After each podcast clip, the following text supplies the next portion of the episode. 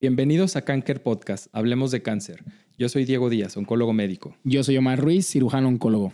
El día de hoy hablaremos de un tema muy importante, ya que esta enfermedad del cáncer se puede asociar a diferentes padecimientos o puede haber diferentes eh, enfermedades asociadas y una de ellas es la anemia. Y para esto contamos con la doctora Carla Bermúdez, que es especialista en el tema. Bienvenida, Carla. Hola, hola, ¿cómo están? Eh, bueno, yo soy la doctora Carla Bermúdez, soy hematóloga y tengo una alta especialidad en medicina transfusional.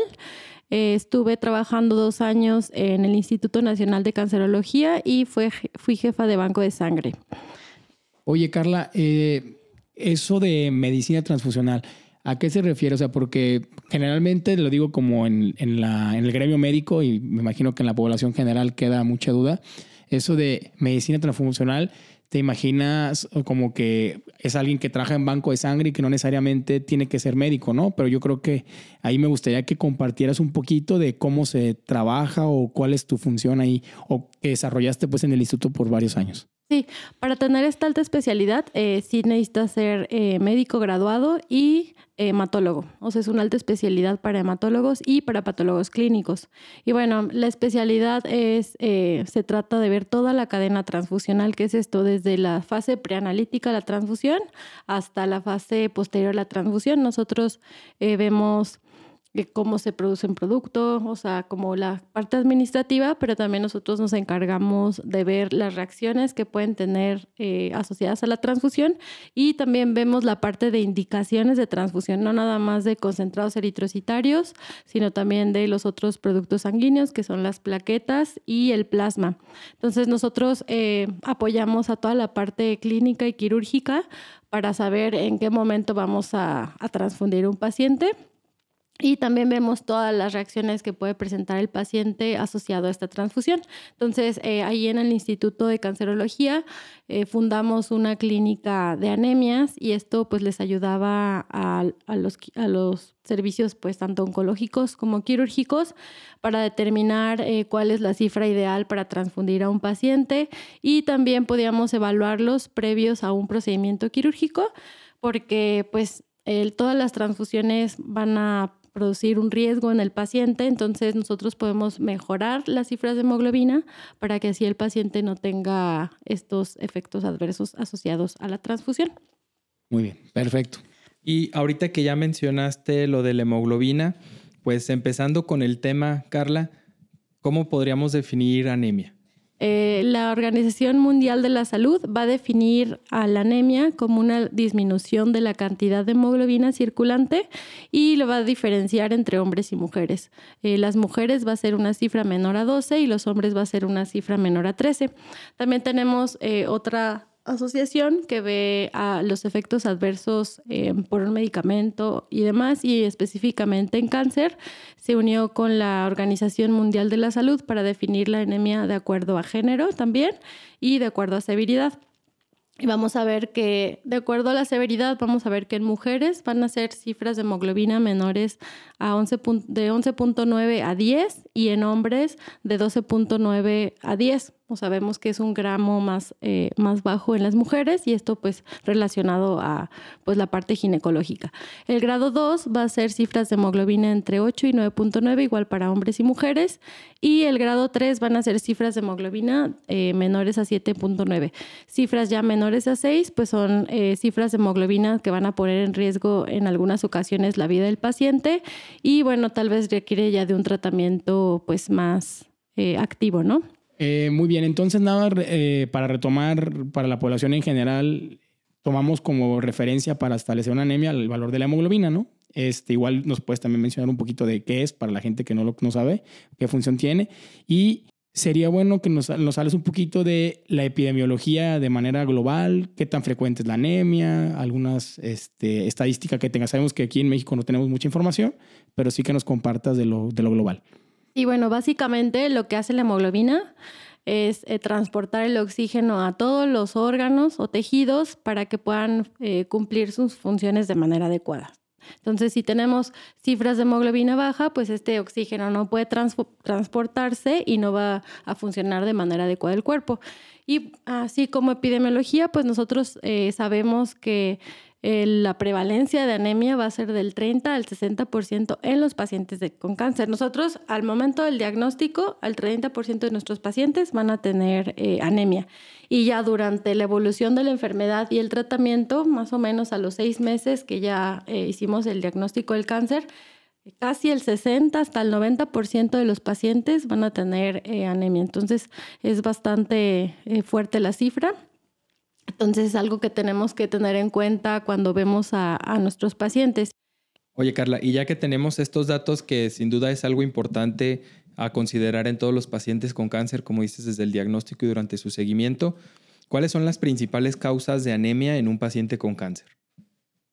Sí, eh, algo que tenemos que tener en cuenta es que el paciente con cáncer va a tener múltiples factores que van a hacer que el paciente tenga anemia. Entonces, siempre hay que buscar esas causas y no nada más quedarnos con el diagnóstico de cáncer y que por esto es la anemia. Entonces, algo importante que tenemos que buscar es, eh, de acuerdo a los principales tres mecanismos que están involucrados, es eh, la producción de glóbulos rojos, Em, la destrucción de los glóbulos rojos y las pérdidas. En cuanto a la producción, vamos a ver eh, que la quimioterapia está involucrada. Ya sabemos que hay agentes que son tóxicos eh, para la médula ósea, que esta médula es la que produce todas las células de la sangre. También eh, la radiación es importante, también algunos medicamentos como la inmunoterapia también van pues, a afectar eh, esta producción. Luego vamos a ver que en cuanto a la producción hay otros factores que van a afectarla como algunos agentes infecciosos. Eh, los principales que van a disminuir la producción de las células de la sangre va a ser citomegalovirus y parvovirus B19. Y en cuanto a algunas enfermedades, sabemos que por sí, la inflamación va a evitar que los depósitos de hierro sean utilizados para la producción de la sangre eh, y bueno, otras eh, patologías que pueden tener el paciente. Generalmente algunos pacientes eh, pueden tener enfermedad renal crónica y sabemos que en el riñón se produce una hormona importante para la producción de la sangre. En cuanto a las causas que van a destruir estos glóbulos rojos que van a salir a la circulación, también nuevamente van a ser algunos tratamientos de inmunoterapia, algunos agentes Em, que van a hacer que estos glóbulos rojos eh, no se dividan de manera adecuada y se destruyan dentro de la médula y también la inmunoterapia. Y en cuanto a algunas infecciones, eh, se, está, se está relacionando em, la infección por virus de inmunodeficiencia humana con la destrucción de células sanguíneas. Sabemos que algunos tipos de cánceres están relacionados a esta infección. Y algunas enfermedades también eh, que están relacionadas eh, al cáncer, que van a hacer que se destruyan estos glóbulos rojos, va a ser, por ejemplo, la anemia hemolítica autoinmune, que está relacionada con trastornos linfoproliferativos como linfoma, leucemia y otros tumores sólidos. También algunas infecciones que van a hacer que pues, en el cuerpo pase algo que se llama coagulación intravascular diseminada. Esto hace que también se destruyan estos glóbulos rojos y bueno, los que van a poder em, tener, propiciar a que se presente esta esta enfermedad va a ser algunos eh, pacientes con cáncer y que tengan alguna infección eh, al mismo tiempo. Y bueno, eh, por último, uno de los otros factores que también va a hacer que se bueno, que se produzca esta anemia va a ser las pérdidas. Y entre las pérdidas siempre tenemos que tomar en cuenta los medicamentos. Sabemos que a veces los pacientes con cáncer pueden tener una polifarmacia y bueno, uno de los medicamentos que tenemos siempre que visualizar cuando estemos abordando esta anemia van a ser eh, los anticoagulantes eh, que pueden causar hemorragias crónicas, la aspirina, que también hay unos pacientes que tienen alguna enfermedad cardiovascular junto con el cáncer. Y en cuanto a infecciones que también producen que sangre en los pacientes, van a ser, por ejemplo, la infección por Helicobacter pylori. Esta infección ataca el estómago, el estómago hace úlceras y pueden haber eh, pues, hemorragias crónicas, ¿no? Y finalmente, los tumores, ¿no? Sabemos que hay tumores, eh, sobre todo del tracto gastrointestinal, de estómago o de colon, que bueno, el tumor va a estar sangrando y por ahí vamos a estar perdiendo la sangre o algunos tumores eh, del tracto genitourinario también estos van a propiciar que pues el paciente pierda. Entonces ya son los principales tres mecanismos en la producción, la destrucción y en cuanto a las pérdidas. Y ahora que comentas lo de la radioterapia, Sabemos que la radioterapia juega un papel muy importante en el tratamiento de muchos o de diferentes tipos de cáncer y que puede haber diferencias en el riesgo de la anemia de acuerdo al sitio que se radia. En este punto, ¿qué nos podrías o qué le podrías comentar a, a nuestra audiencia? Sí, algo importante es el sitio donde reciben radioterapia. En los adultos, los principales eh, sitios de hematopoiesis eh, van a ser la columna lumbar y la pelvis. Entonces, aquellos pacientes que recibieron radioterapia o reciben radioterapia tienen mayor riesgo a tener una disminución en la producción de las células de la sangre. Entonces, sí es algo que durante el abordaje nosotros vamos a preguntar y también ustedes como oncólogos o cirujanos oncólogos lo que tienen que eh, preguntar durante el abordaje o saber que si le doy radioterapia a ese sitio es muy probable que el paciente vaya a tener pues una disminución en la eh, producción de estas células. Muy bien, Carla. Y sabemos que existen diferentes, eh, tú lo comentaste, que cuando baja la hemoglobina, pues baja la distribución del oxígeno y eso, pero ¿cómo se representa o cómo los pacientes o la población en general puede pensar o hacer pensar si tiene anemia? O sea, como qué síntomas tienen los pacientes, eh, es importante el valor que tienen los síntomas que te da, va aumentando gradualmente, ¿cómo, cómo los podemos, cómo pueden estar la población en general alerta para síntomas asociados a anemia? Sí, sí, sí, muy buena pregunta. La principal, o sea, el principal síntoma o de lo que se quejan los pacientes con anemia va a ser fatiga. Eso es lo que, o sea, lo que, lo primordial que ellos van a eh, pueden externar. Entonces, ese es la, el principal síntoma. También van a tener eh, intolerancia al ejercicio. Entonces, estos dos, tanto la fatiga como la, la, intolerancia a la actividad física, es como lo que les va a disminuir eh, la calidad de vida. Entonces, es algo que pues sí tenemos que tener en cuenta. También van a tener dificultad respiratoria, ellos pueden decir que su corazón late pues más rápido de lo normal. Entonces, todos estos síntomas en conjunto pues van a, van a ser como un foco rojo para que el paciente pues acuda a la atención, ¿no? Oye, Carla, y sabemos que la intención de este podcast es pues, hacia la población en general. ¿Cómo pudieran ver la, la gente que está relacionada con esa persona si la paciente pudiera tener anemia? O sea, ¿cómo pudiera él darse cuenta de, o oh, ¿sabes qué? Pues como que veo que pudiera ser un, una, un paciente con anemia, ¿cómo lo veríamos? O sea, ¿cómo podemos describirlo? Sí, este, pues los familiares... Eh, pueden notar en cuanto a las actividades físicas. Si el paciente, pues, hacía sus actividades en la casa como lavar, no sé, caminar, eh, ellos van a notar que empiezan a dejar de realizar sus actividades cotidianas tan sencillas como, no sé, lavar o algo así. Entonces ellos pueden notar que ya dejaron de hacer eso, eh, que se quedan dormidos con más facilidad. Eh, físicamente, pues el familiar puede verlo pálido, ¿no? O sea, que ella lo vea de otro color, eh, eh, quizá amarillo, pero eso más cuando sea una anemia, como les mencioné, que sea por destrucción periférica de estos glóbulos rojos. Este, y sí, o sea, lo van a notar eh, diferente. Algo que también tienen los pacientes con anemia, sobre todo los pacientes con anemia por deficiencia de hierro, es algo que se llama pica, que van a estar queriendo eh, comer cosas que no tengan valor nutricional como gis, tierra y algo también característico es la pagofagia, que pues tengan interés por comer hielo, ¿no? Entonces, algo que van a notar. Y una vez que ya tenemos todo este cuadro, Carlos, o eh, la persona que se acerca a buscar la atención, pues tiene estos síntomas de que pues lleva semanas cansado, los familiares no lo tan más pálido, hacía actividad física y ya no hace porque no tiene esa, esa tolerancia que mencionas. ¿Cómo es que se inicia a hacer el diagnóstico? Llega tu paciente a tu consulta y qué estudios le tienes que pedir o qué haces en tu evaluación para la anemia. Sí, sí. Eh, pues lo inicial eh, es abordarla, ¿no? Nosotros generalmente pues sabemos que los pacientes eh, con cáncer van a tener anemia por la inflamación por lo que explicamos hace rato, que no se va a usar de manera adecuada ese hierro que está en los depósitos eh, por, por la inflamación causada por el tumor.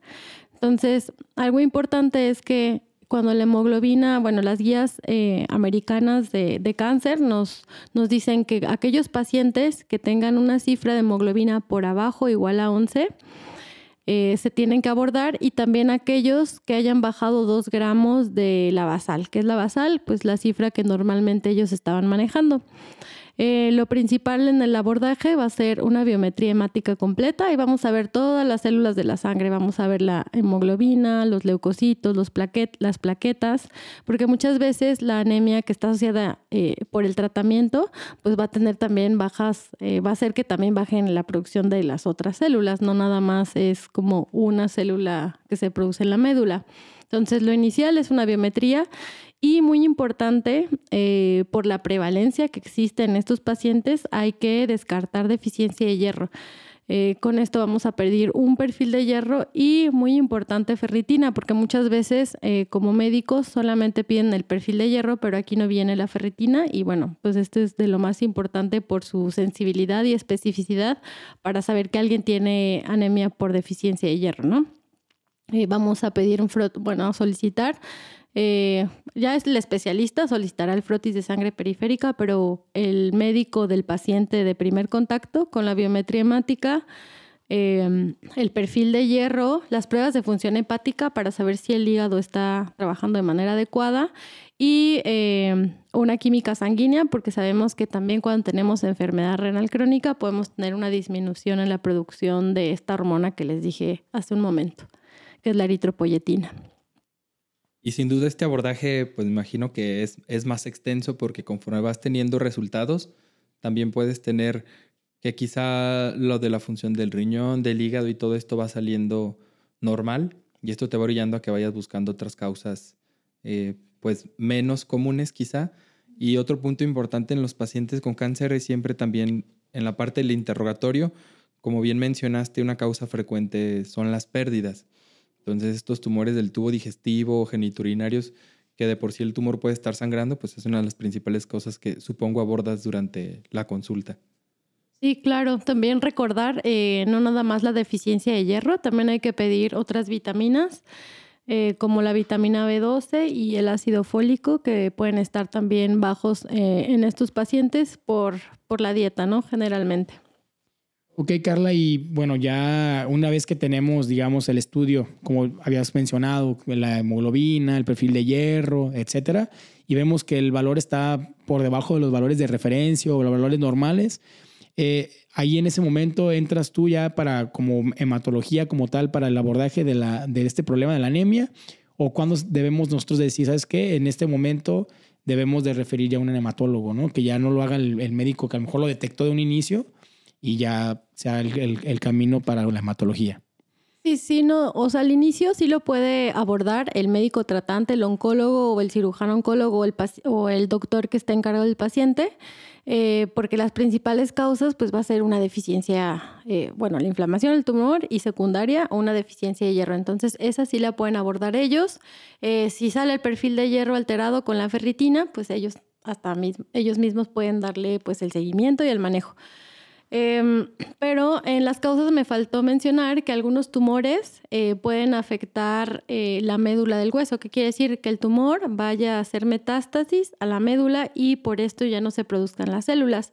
En ese caso, cuando ya el médico eh, tratante no encuentra las principales causas, que son deficiencias vitamínicas, hierro, inflamación, algún problema hepático o renal, ahora sí, pues lo importante es ya referirlo con el hematólogo para que haga un estudio más a profundidad, que será un frotis de sangre periférica para ver cómo están las células circulantes. Si no encontramos alguna alteración ahí, pues ya quizás hacer un estudio más eh, profundo, que sería un estudio de la médula del hueso para ver si no hay alguna alteración ahí.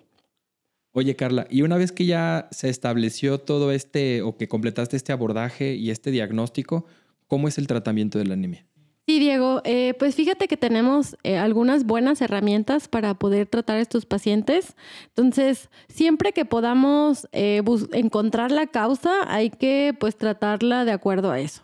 ¿Qué quiero decir con esto? Si vemos al paciente tiene deficiencia de hierro, pues lo que le tenemos que poner es hierro, ¿no? O sea, no tenemos que tratarlo de otra manera, eh, sino con tratamiento con hierro intravenoso. Entonces, el hierro eh, que está aprobado en Estados Unidos para el tratamiento de anemia con cáncer va a ser la carboximaltosa ferri, que la verdad es que es un medicamento eh, bastante seguro, que se puede pasar por una infusión por la vena y es bastante rápido. la respuesta se ve, eh, pues se puede ver de las dos a las cuatro semanas.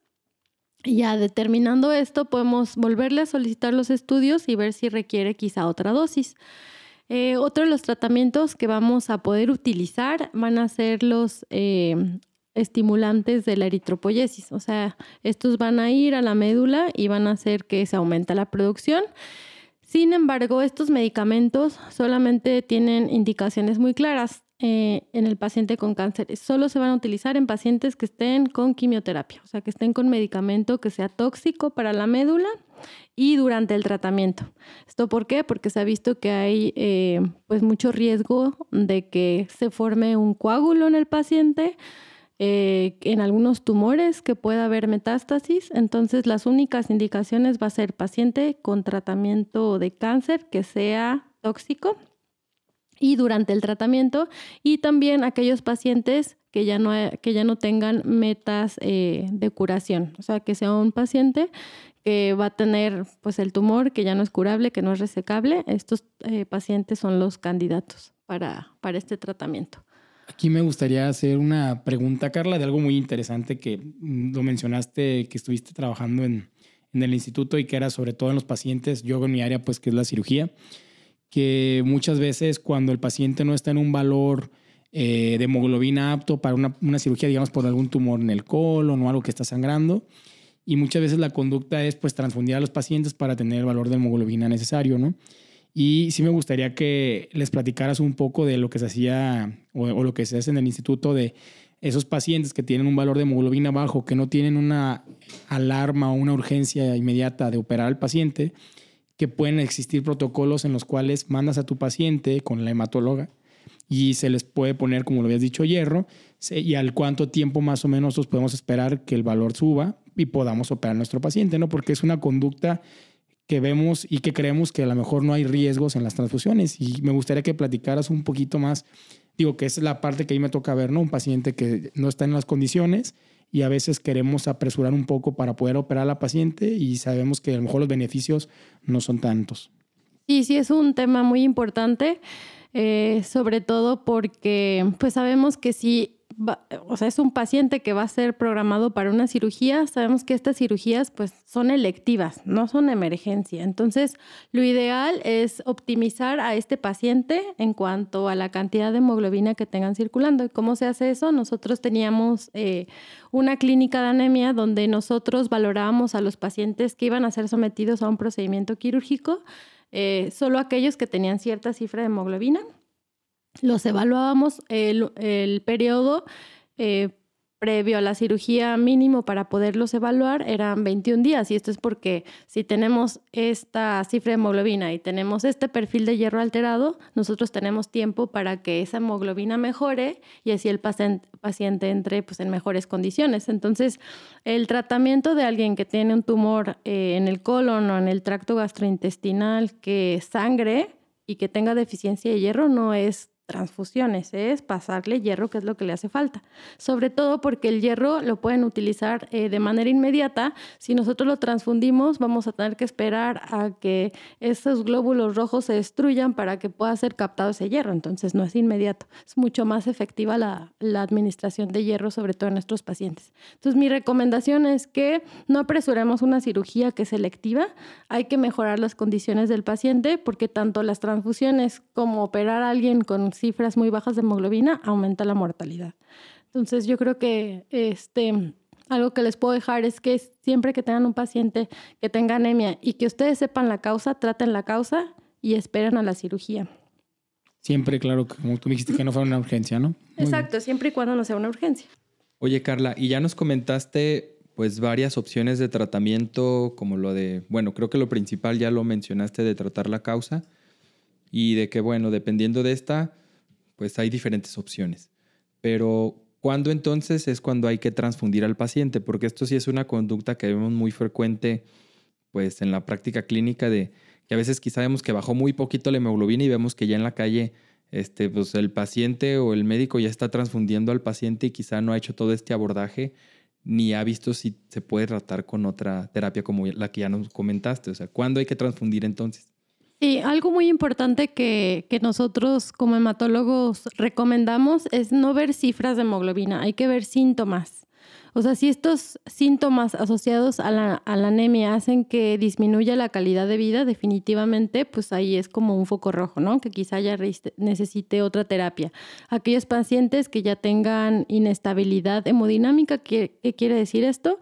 Que pues la hemoglobina baja haga que su corazón trabaje de más o que su presión baje. Entonces estos también pueden ser síntomas de alarma o aquellos pacientes en los que necesites operarlos de manera urgente, que ya no sea una cirugía electiva, bueno, pues eh, aquellos también los vamos a necesitar transfundir. Entonces siempre hay que ver eh, síntomas, no cifras y de acuerdo a esto tomar la decisión. En algunos casos, em, las guías también de las sociedades de, banco de sangre proponen umbrales eh, para, para, las cifras de hemoglobina, eh, tanto restrictivos como liberales.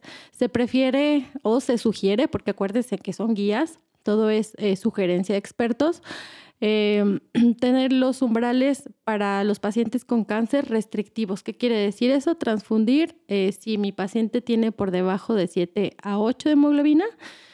Obviamente hay que buscar las causas y ver todos los demás factores. Cada paciente es diferente y por eso ellos nada más hacen una sugerencia. Y entender a un paciente como un todo, ¿no? O sea, como bien dices, no solo ver la cifra de hemoglobina, sino de que hacer un abordaje integral y un tratamiento pues centrado en cada persona. Así es. sabemos, Carla, eh, como lo has comentado y que inclusive es parte del tratamiento, que el hierro es fundamental este, para el tratamiento de las anemias y para la formación de los, de los glóbulos rojos, ¿no? Pero existen muchas veces, sabemos que en, en la audiencia, pues en la población en general, siempre hay como que mitos de qué alimentos aumentan el hierro, dónde sí es más rico el hierro, que si en el betabel, que, ¿sabes? Siempre escuchamos ciertos rumores. Sí me gustaría que ¿dónde podemos encontrar en, la alimentación el hierro disponible? O sea, ¿dónde lo podemos obtener de una manera natural? Sabemos que muchas veces es, la disposición no es tan alta y por eso utilizamos muchos suplementos de hierro, ¿no? Y sí me gustaría también que nos pudieras decir ¿En qué momento no está indicado dar hierro también, eh, por ejemplo, intravenoso? Si existe alguna contraindicación que no podamos dar el hierro, ¿no? En general. Sí, o sea, sabemos que igual estos pacientes eh, ya que los vamos a llevar a, una cirugía o van a necesitar eh, tratamiento de quimioterapia, pues sí necesitamos hacerlo de manera pues más rápida, ¿no? Entonces esto solamente se va a conseguir con hierro eh, vía intravenosa, pero sí nos podemos apoyar de, de, un equipo de nutrición para que ellas pues también con su manejo les ayuden a los pacientes a saber qué alimentos eh, pueden contener más cantidad de hierro, ¿no? Los principales van a ser el hígado, las vísceras, ¿no? En general el hígado, riñón, carne, eh, algunas eh, nueces, almendras, semillas, que son eh, alimentos que tienen, que son ricos en hierro. Muchas veces los pacientes pues se hacen jugos y, y algunos otros suplementos que la verdad es que no tienen tanta cantidad. Entonces mi recomendación es, como llevamos un tratamiento multidisciplinario, es que si un nutricionista vea al paciente para que le dé pues las cantidades eh, exactas de alimentos para mejorar eh, esta, esta cifra, ¿no? Pero tener en cuenta que va a ser lento. Entonces, eh, dependiendo de qué tan urgente sea subir la hemoglobina, pues vamos a ver si puede ayudar o no. Oye, Carla, y así como comentas estos alimentos que te pueden dar una buena fuente de hierro, también puede haber alimentos que te puedan disminuir este riesgo porque es muy común también que vemos que entre las comadres se dice, no, es que no comes bien y, por eso tienes anemia. O sea, hay algo que sí, sí ayude, porque luego también andan recetando y, prescribiendo multivitamínicos y sabe cuánta cosa como con ese objetivo.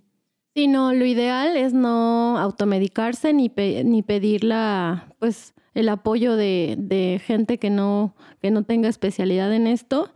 Entonces, este, sí hay algunas... Eh, medicamentos que, eh, o suplementos que pueden ser eh, que no pueden ser beneficiosos. Uno de ellos es que muchos pacientes eh, consumen jengibre y, por ejemplo, el jengibre altera la coagulación. Entonces, ahí en lugar de mejorar, quizá eh, las cifras en alguien que está pues ya con una hemorragia, pues puede hacer que sea peor, ¿no? Entonces, eh, tampoco los jugos y estas cosas que preparan para tratar de mejorar estas cifras, pues tampoco son muy efectivos. Entonces lo ideal es eh, saber cuánto es el déficit de hierro y cuánto es lo que necesito y pues así suplementarlo con dieta, eh, siempre con, con hierro ya sea tomado o intravenoso. Y bueno, como les mencioné, cada paciente es diferente. Paciente que tiene un tumor en el estómago, pues no le vamos a dar de tomar hierro, ¿no? Entonces, siempre hay que valorar, individualizar a, los pacientes y tratarlos eh, de la mejor manera sin, sin afectar, afectarlos, ¿no? Recuerden que este podcast es informativo. Bajo cualquier sospecha hay que acudir a un especialista certificado. Siempre hay algo que hacer. En Canker, tu lucha es nuestra lucha. Síguenos en nuestras redes sociales, Facebook e Instagram, arroba canker.oncología o contáctanos vía WhatsApp al 33 15 19 47 00.